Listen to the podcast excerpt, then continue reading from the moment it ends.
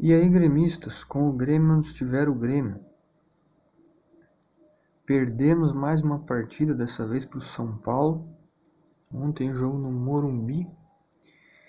E já era esperado né, a derrota mesmo, porque o São Paulo, apesar de estar numa posição ruim na tabela, é um time muito melhor que o Grêmio, muito mais qualificado que o Grêmio.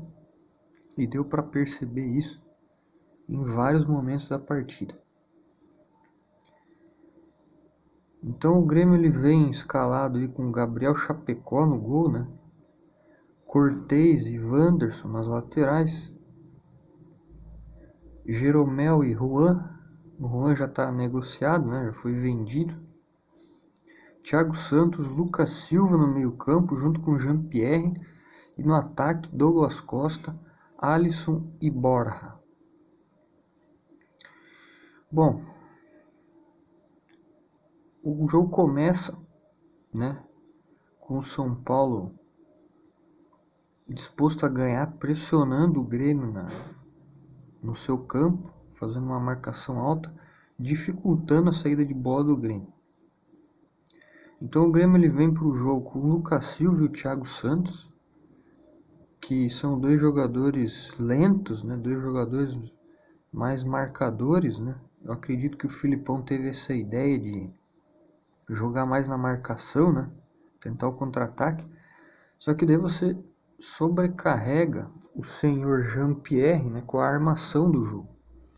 E o Jean-Pierre, pelo amor de Deus, eu não aguento mais ver o Jean-Pierre jogar pelo Grêmio.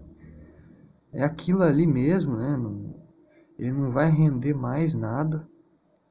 O Grêmio precisa comprar justamente o jogador da, do meio campo, da armação, porque depender só do Jean-Pierre para armar o time, nós estamos é fodidos. Nós estamos é fodidos. O Douglas Costa, apesar de estar jogando pela ponta, até em momentos da partida, ele atuou como se fosse um armador, mas não fez muito também. Fez umas jogadas ali mais depois pro final da partida, né? De passe e tal, mas enfim. O Grêmio veio ali só com o Jean-Pierre no meio campo. E começou o jogo atrás, né? Começou o jogo atrás esperando o, o São Paulo para ver o que ia acontecer. E daí vem o lance do gol, né? Do. Não lembro nem o nome do cara que fez o gol. Uma falta. Ah, eu até esqueci de falar que no comecinho, um pouco antes do, do São Paulo abrir o placar, o Thiago Santos tira uma bola quase em cima da linha, né? Que o que teve uma falha na zaga. E que partida fez Thiago Santos, né? Foi um dos que jogou mais ou menos melhor aí do Grêmio nessa, nessa derrota pro São Paulo. E daí acontece a falta, e na minha opinião essa falta foi falha do goleiro, exclusivamente do Chapecó. Não dá para salvar o Chapecó dessa. Primeiro que a barreira, na minha visão, estava mal arrumada. Então o cara do São Paulo pegou e sentou a botina em cima do goleiro. E o goleiro deixou passar o Chapecó. Não conseguiu nem espalmar a bola. Foi falha dele. 100% falha do Chapecó. Mas fazer o quê? Falhas acontecem, né? O goleiro não tem muita chance de redimir, né? Porque ele não tem ninguém para cobrir ele, né? Se ele falha, a bola entra e o gol acontece. Então, é isso aí, né? Toma 1 a 0, mas daí já sorte do Grêmio, né? Que logo depois de tomar 1 a 0 já tem uma falta pro Grêmio na, na intermediária um pouquinho mais para trás do que foi a cobrança do, do São Paulo. E o Wanderson faz um golaço. Uma batida forte e alta. Uma batida forte e alta que o goleiro do São Paulo não teve chance alguma. Então, um golaço do Wanderson. Mas a partir do momento que o Grêmio faz um empate, o jogo continua no mesmo panorama o São Paulo mais um pouco em cima, o Grêmio tentando umas escapadas ali pelo lado do Alisson, umas jogadas ali no, meio num drible, uma coisa assim, mas não aconteceu muito. E vai pro segundo tempo o Grêmio, né? Mesmo, mesmo. O Grêmio volta sem nenhuma alteração pro segundo tempo, o mesmo time. E aí no segundo tempo é que eu vi o Grêmio mais perto do 2 a 1, justamente. O time ele teve uma chance que, olha, é um momento crítico do Grêmio. Né? Então eu sempre digo, momentos críticos como esse não dá para perder, não dá para se dar o luxo de perder gol. Principalmente num jogo contra o São Paulo, que foi justamente o gol que o Wanderson perdeu, né? Depois de uma jogadaça do Douglas Costa. O Douglas Costa jogou bem no comecinho do segundo tempo ali. Ele fez, driblou, foi para cima, fez jogadas. E numa dessas escapadas do Douglas Costa, ele faz uma boa jogada, leva a marcação, cruza para dentro da área e o Wanderson, né, jogando quase como um ponteiro, né, chega ali perde um gol na frente do Thiago Volpe, goleiro do São Paulo. Então não dá para dar o luxo de se perder esses, essas oportunidades. E depois disso o Grêmio também já diminui o ritmo, já não consegue mais vir ameaçar o time do São Paulo. Então fica só ali o, o Alisson recuado, o, o Cortez não faz mais nada, né? É difícil o Cortez conseguir algum ataque. E daí o Jean-Pierre já também não fez mais nada, o Douglas já parece que cansou um pouco.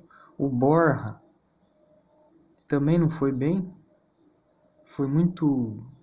Apesar de ter um. Você vê que ele tem um pouco de vontade, ele não.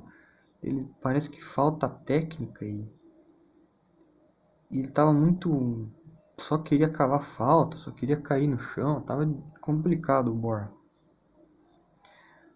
Daí o São Paulo vem tomando conta do jogo, vem indo para cima, bola na trave, bola para fora, Chapecó defendendo, o time recuando, perdendo campo. Aí o Filipão vai lá e faz as suas alterações. Que olha, eu vejo o Grêmio fazendo alterações. Quando o Grêmio come... quando o Filipão começa a mexer, parece que o time acaba. Porque olha os, olha os elementos que vêm do banco de reservas. Tirando o Darlan aí, que ele põe no lugar do Jean-Pierre, mas também que não fez nada. Ele põe Léo Pereira e Diogo Barbosa. E depois ele tira o Borja e põe Luiz Fernando. Pelo amor de Deus, né? Pelo amor de Deus, olha esse banco de reserva. O que eu vou falar para você? Depois que os caras entraram no campo, acabou o Grêmio. Aí que o Grêmio não fez mais nada. Já não tava, já tava mal. Já tava sem fazer muita atacar, já tava difícil. Aí eu falei, agora que nós vamos pro buraco, né? Agora que nós vamos tomar o segundo.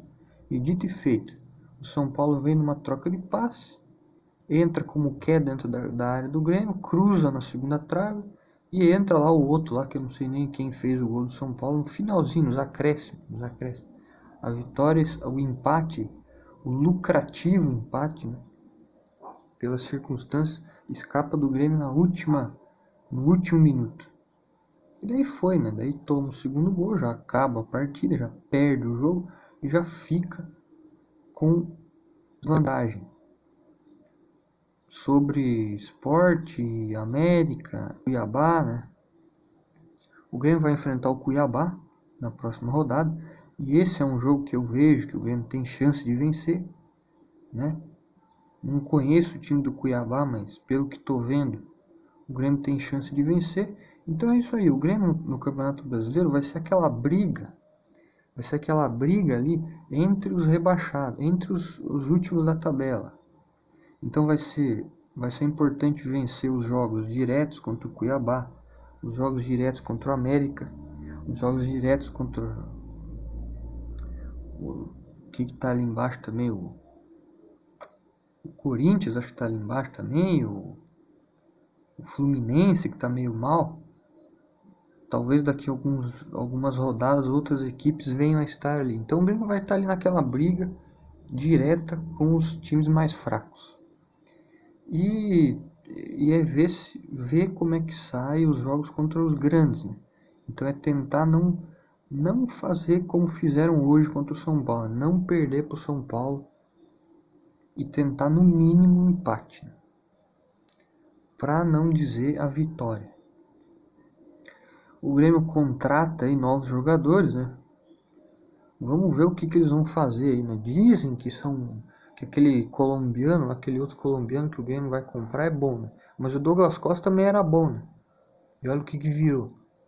Então eu não digo mais nada desse, dessas contratações aí, de, de nada. Que Deus nos salve do rebaixamento. É isso aí, um abraço, fui.